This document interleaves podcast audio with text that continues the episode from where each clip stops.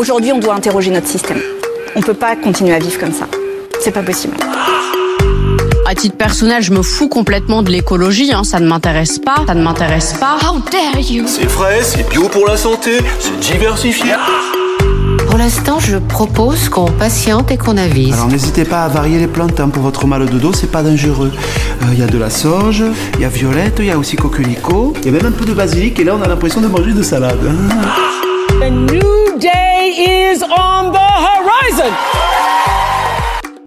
Bonjour à toutes et à tous et bienvenue dans le podcast dont n'est pas que des hippies. Je suis Julie Lano, votre hôte, et je suis naturopathe, thérapeute en psychogestionnel, cuisinière holistique, créatrice de séjours, podcasteuse évidemment, sinon on se retrouverait pas ici, et bientôt autrice. Ça fait beaucoup de casquettes. Ce podcast parle des santé au pluriel, c'est-à-dire santé physique, émotionnelle et mentale. Il est là pour vous ouvrir de nouveaux horizons, vous apporter des solutions concrètes à vos problématiques, mais il est aussi là pour vous aider à retrouver votre autonomie et votre souveraineté, et aussi pour vous aider à déculpabiliser. Dans cette deuxième capsule militante, j'ai eu envie de donner la parole à mon amie Clémence Thiraud, que vous avez peut-être déjà entendu dans un épisode précédent sorti en janvier 2022. Clémence, elle aussi, elle a mille casquettes. Elle est facilitatrice de soins, elle pratique le rebozo, elle tient des espaces de parole à Paris. Elle a aussi son propre podcast que je vous conseille vivement d'écouter parce qu'il est génial. Il s'appelle Yatra, ça veut dire le voyage en sanskrit. Et elle est la créatrice de la plateforme Céleste. Plateforme sur laquelle, sur laquelle je suis d'ailleurs présente et qui permet de prendre rendez-vous avec des thérapeutes de confiance. Le but premier de Clémence avec cette euh, plateforme-là, c'est de proposer des thérapeutes qui sont testés ou et qui répondent à une charte très précise pour garantir des soins de qualité avec des personnes dites safe. Pour cet épisode, j'ai demandé à Clémence ce que voulait dire pour elle prendre la rue, ce que ça signifiait d'aller manifester, en manif féministe notamment. C'est une des mille manières de militer, mais ça va beaucoup plus loin que ça. Je laisse mon micro à Clémence et je vous souhaite une très belle écoute. On n'est pas que des hippies. Le podcast.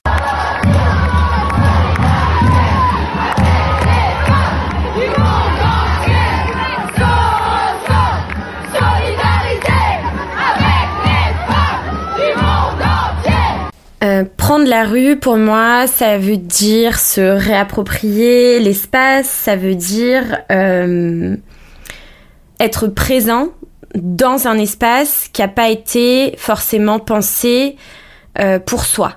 Qu'on soit une personne, euh, une personne issue de, de minorités euh, racisées, euh, une personne handicapée, une personne grosse, une personne avec une quelconque particularité, on va dire, euh, qui fait qu'elle ne rentre pas dans euh, le moule euh, gentiment dicté par, par le patriarcat. Et je dis pas par la majorité, parce que, parce que ce n'est pas une majorité de personnes. hein. Il faut savoir que les femmes sont majoritaires, voilà, hein, de 2%, mais quand même, c'est important.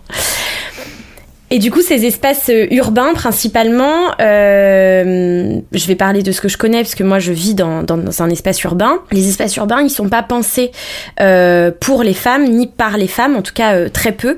Ce qui fait que ils sont pas adaptés, ce qui fait que euh, ben on a peur quand on rentre chez nous le soir, parce que ben le coin de rue n'est pas bien éclairé, parce que euh, le trottoir n'est pas assez large, euh, on galère avec les poussettes, avec les caddies de course, on galère avec les enfants, il n'y a pas la place. Bref, l'espace, il n'est pas pensé pour nous. Et du coup, prendre la rue, c'est se réapproprier cet espace et montrer que euh, la femme n'est pas destinée uniquement à l'intérieur, que euh, les parties de la société, les membres de la société qu'on a envie de laisser à l'intérieur, qu'on a envie de pas voir, eh bien, euh, ils sont bien là.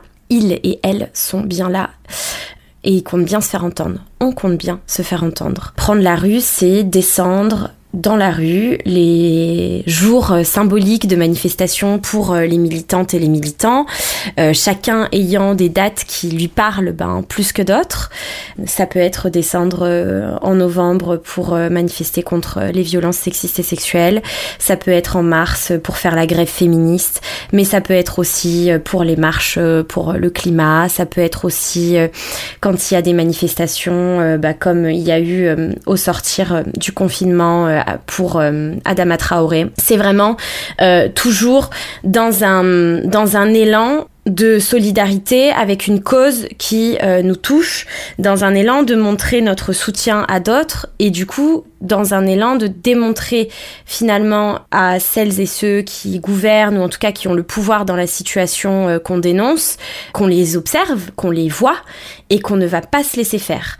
Il y a vraiment cette idée et, euh, et là avec les slogans, avec ce qui se passe en Iran en ce moment, de euh, vos yeux sur l'Iran, c'est leurs mains qui ne touchent pas les Iraniens. Il y a vraiment cette idée de dire, ben plus on fait de bruit, plus on est présent, plus vous nous regardez et moins euh, finalement ils peuvent agir dans l'impunité et dans, euh, bah, dans le grand euh, n'importe quoi que ça peut devenir si on laisse faire. Du coup, prendre la rue, manifester, c'est être visible pour les autres et c'est être visible entre nous. Euh, je me rappelle que la première fois qu'on m'a dit ça, ça m'avait vraiment beaucoup bouleversée, mais c'était une vieille militante du MLF qui m'avait dit, tu sais Clémence, quand on manifeste, quand on est là, on peut se compter. Et oui, quand on est dans la rue, on se compte, on se voit, il y a les chiffres officiels évidemment, mais il y a aussi cette sensation d'être dans cette marée humaine, d'être entouré de gens qui partagent les mêmes idées, qui partagent la même volonté de changement, la même colère, la même joie aussi de se retrouver. Et ça a quelque chose qui, bah, qui transcende euh, toutes les difficultés de nos luttes en fait. C'est vraiment, euh, c'est aussi un moment où on recharge nos batteries.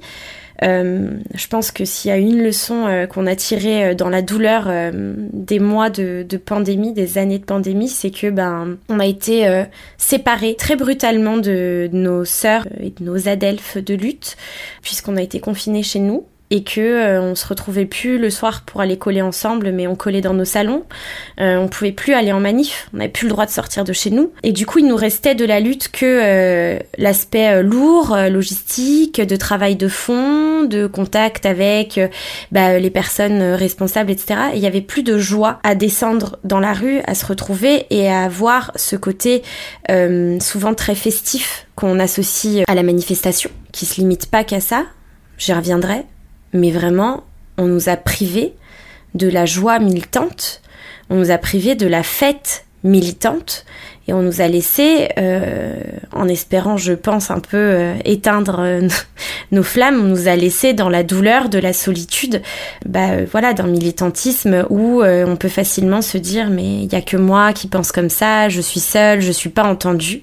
Donc descendre dans la rue, se voir, se compter, s'entendre, c'est essentiel. Je dis s'entendre, c'est entendre les autres, mais c'est entendre sa propre voix, c'est descendre, dire ce qu'on a à dire, ce qu'on ne peut dire nulle part ailleurs, c'est crier. Je pense que en tant que femme, le fait de crier, d'élever la voix, de hurler, d'être en colère, c'est des choses qu'on nous refuse, qu'on nous refuse euh, dans le statu quo de ce que doit être une femme socialement quoi. C'est vraiment on, doit être un être qui ne prend pas trop de place qui est toujours euh, propre sur lui tiré à quatre épingles qui ne fait pas de bruit descendre dans la rue hurler, on se lève, on se casse, on vous emmerde, euh, hurler et la rue elle est à qui? Et répondre elle est à nous, mais enfin vraiment il y a quelque chose de mais il y a c'est une libération en fait de de la voix littéralement parce qu'on hurle et que du coup ça fait du bien. il y a une libération de dire mais en fait euh, vous, pouvez pas ne pas nous voir.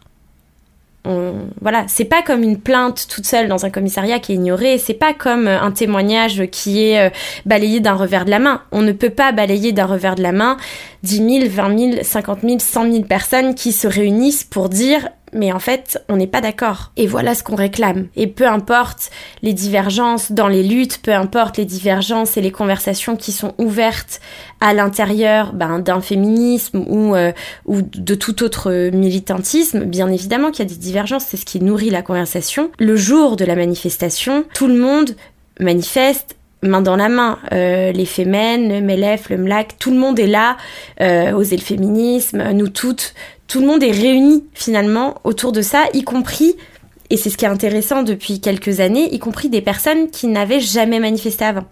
Des gens qui ne viennent que pour une marche dans l'année, qui ne sont pas euh, militants euh, euh, dans des collectifs, etc., qui descendent juste pour cette occasion dans la rue.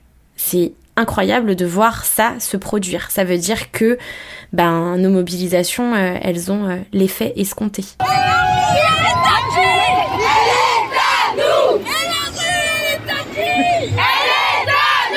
Pense que le moment où j'ai compris à quel point c'était important euh, d'aller en manif et de se réapproprier la rue, c'est quand, juste avant le confinement, le 7 mars 2020, je décide d'aller euh, à la manif à Paris en non-mixité choisie, euh, ce qui signifie que euh, ne sont pas bienvenus même les hommes alliés, etc. C'est juste des femmes, des personnes trans qui s'identifient comme femmes. Enfin, vr- vraiment, c'est très...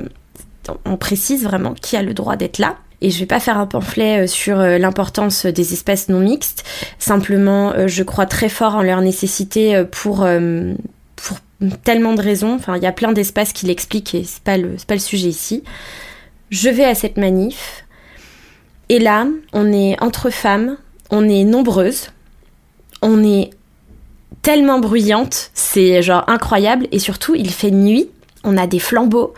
Euh, la créativité des femmes en manif me rendra toujours euh, genre admirative. Il y a des lampes torches avec euh, des pochoirs qui ont été mis dessus et on projette des stops féminicides sur les immeubles dans les rues de Paris.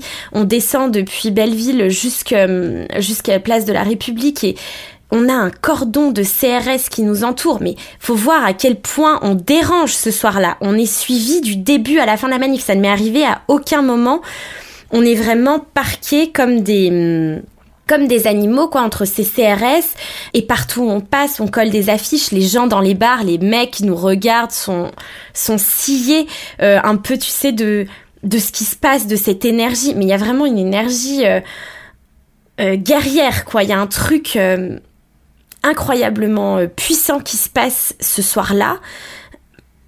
Moi, je, je vraiment, j'y suis allée toute seule. C'est-à-dire que je suis en manif, je ne connais personne. Je, voilà, encore une fois, les bonnes idées.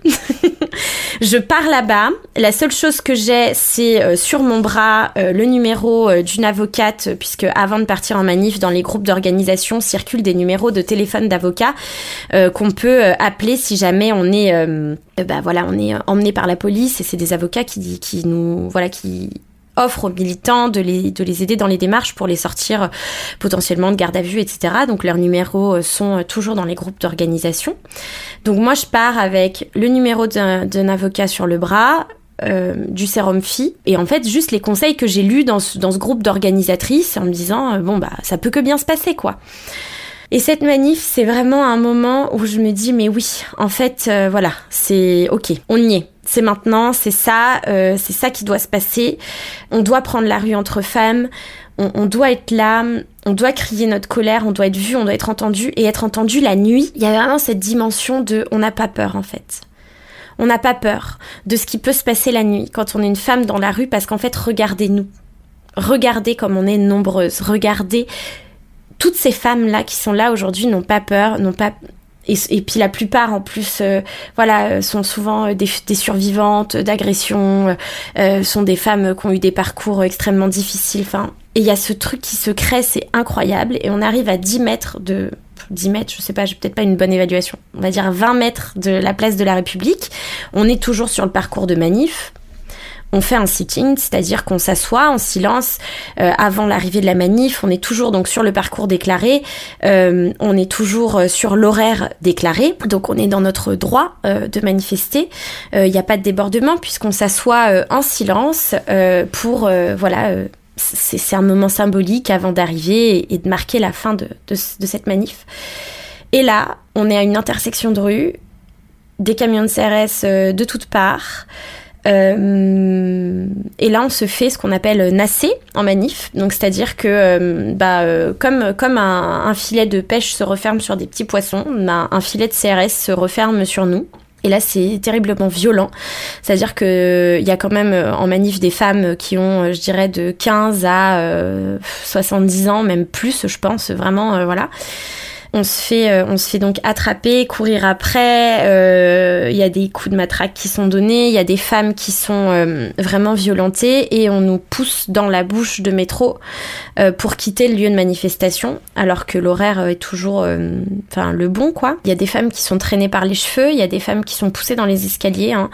y a des vidéos de ça. C'est pas, c'est pas une invention. Et puis voilà, moi je suis, je suis présente ce soir-là. Euh, j'arrive à courir entre les mailles dû filer, il m'arrive rien, j'ai énormément de chance. Il y a des femmes qui vont finir en garde à vue et qui n'ont pas la même chance, qui vont, enfin, il y a vraiment eu des témoignages terribles de femmes qui vont pas avoir d'eau en cellule pendant des heures et des heures après, qui vont être très très maltraitées, qui vont être insultées par des agents, enfin, bref, c'est vraiment pas beau ce qui se passe. Et euh, le lendemain à la télévision, euh, on a un ministre euh, de, de l'Intérieur qui à l'époque est Castaner et notre chère Marlène Schiappa qui affirme sans, mais sans honte vraiment que les manifestants, les manifestantes en l'occurrence, n'étaient pas sur le parcours de manifestation, étaient donc hors la loi et que ça explique les débordements qui ont eu lieu. Pourquoi on manifeste? Parce que c'est inadmissible qu'un gouvernement ait le droit de mentir comme ça, sans honte, euh, à la face de toute la France sur des chaînes nationales. Pourquoi moi je prends la rue pour que ça, ça n'existe plus en fait? Voilà. et je pense qu'il y a beaucoup de femmes qui prennent la rue pour ça parce qu'on ne se sent pas entendu, on ne se sent pas respecté jusque dans nos, bon, bah, dans nos corps par plein de façons. Mais là, ce soir-là, c'était, euh, je crois que c'était le témoignage ultime du non-respect de, de, ce qu'on fait à nos, à nos corps de femmes. Si les fémènes euh, manifestent les seins nus, c'est aussi pour créer des images qui montrent la violence à l'encontre du corps des femmes. Ça fait partie de, l'imagerie en fait qu'elles mettent en scène. Ça fait partie de, ça, de donner à voir la violence qu'on subit. Descendre dans la rue, certes, c'est prendre le risque de subir des violences. Alors, je vous rassure, ça n'arrive pas, euh, voilà, euh, ça n'arrive pas à chaque manif. Euh, je crois que c'est une, des seules fois où j'ai subi de la violence physique en manifestation. C'est subir aussi les violences verbales. On m'a une fois interdit de sortir de la place de la République avec mon carton sur lequel j'avais écrit Les hommes sont nuls. Alors, c'était du 36e degré, bien évidemment, mais ça n'a pas plu au CRS qui faisait trois têtes de plus que moi et euh, qui m'a euh, qui m'a très très mal parlé et qui m'a dit que sur ordre du préfet, euh, je n'avais pas le droit de quitter le périmètre de la place de la République à Paris avec une pancarte de manifestation dans les mains. je ne sais pas dans quelle mesure le préfet a le droit d'interdire aux gens de se déplacer avec du carton usagé sur eux. J'ai encore des doutes là-dessus. Bon, je suis passée par la bouche de métro, ressortie de l'autre côté et j'ai gentiment brandi ma pancarte à la face de ce CRS, je n'étais plus place de la République, il n'avait plus le droit de m'empêcher de circuler, tout allait bien. Voilà, si vous avez peur de manifester, sachez que c'est un endroit où vous pouvez faire entendre votre voix, que vous pouvez quitter la manifestation à tout moment. Vous pouvez venir au rassemblement du début ou juste au rassemblement à la fin où souvent il y a des discours, des concerts. Euh, vous pouvez rejoindre un petit morceau du cortège, rester 10 minutes, un quart d'heure, 20 minutes, une heure, ce que vous voulez. À tout moment, si vous ne vous sentez pas à l'aise, vous avez le droit de partir. Si vous avez froid, vous avez mal aux pieds, vous avez droit de partir. Il n'y a pas d'obligation en fait. Je pense qu'avant tout, il faut le faire pour soi. Pendant mon avant-dernier cercle de femmes, c'était juste avant euh, la manifestation de... qui a eu lieu donc euh, le 21 novembre à Paris cette année.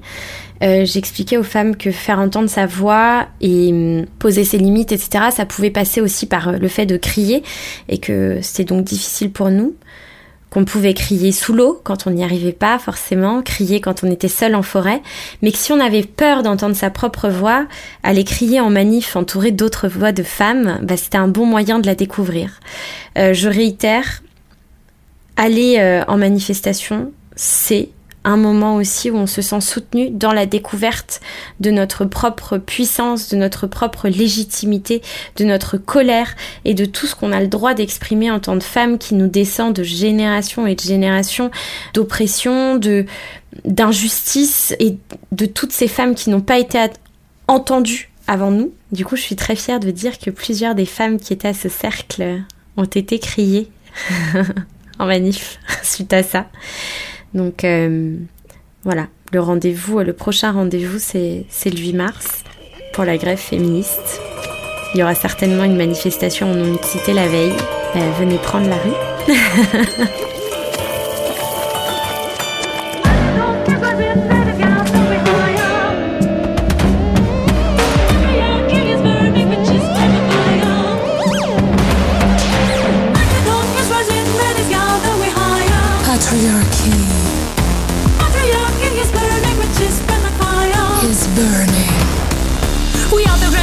the witches they couldn't murder. We are women with strong will and this oppression is over. We want equal rights, education for our sisters. We want equal pay, every woman to empower. We are the granddaughters of the witches they couldn't murder. We make our own choices of our bodies with the rulers. All different, we come in every shape and color. All beautiful, self-love is our ultimate power. And you don't is rising, let us go, going higher. Patriarchy is burning, the fire. You don't is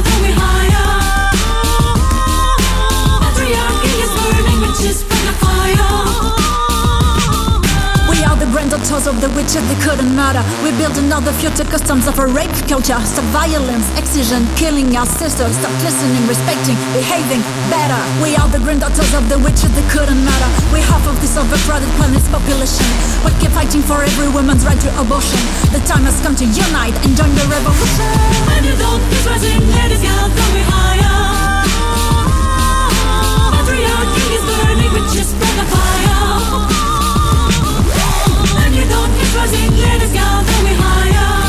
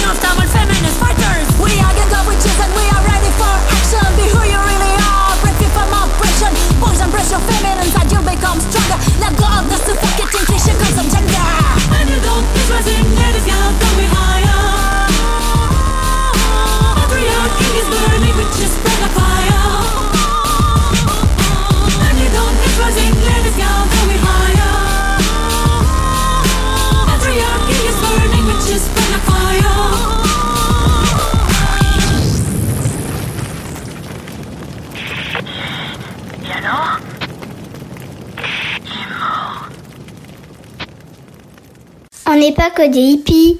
Le podcast.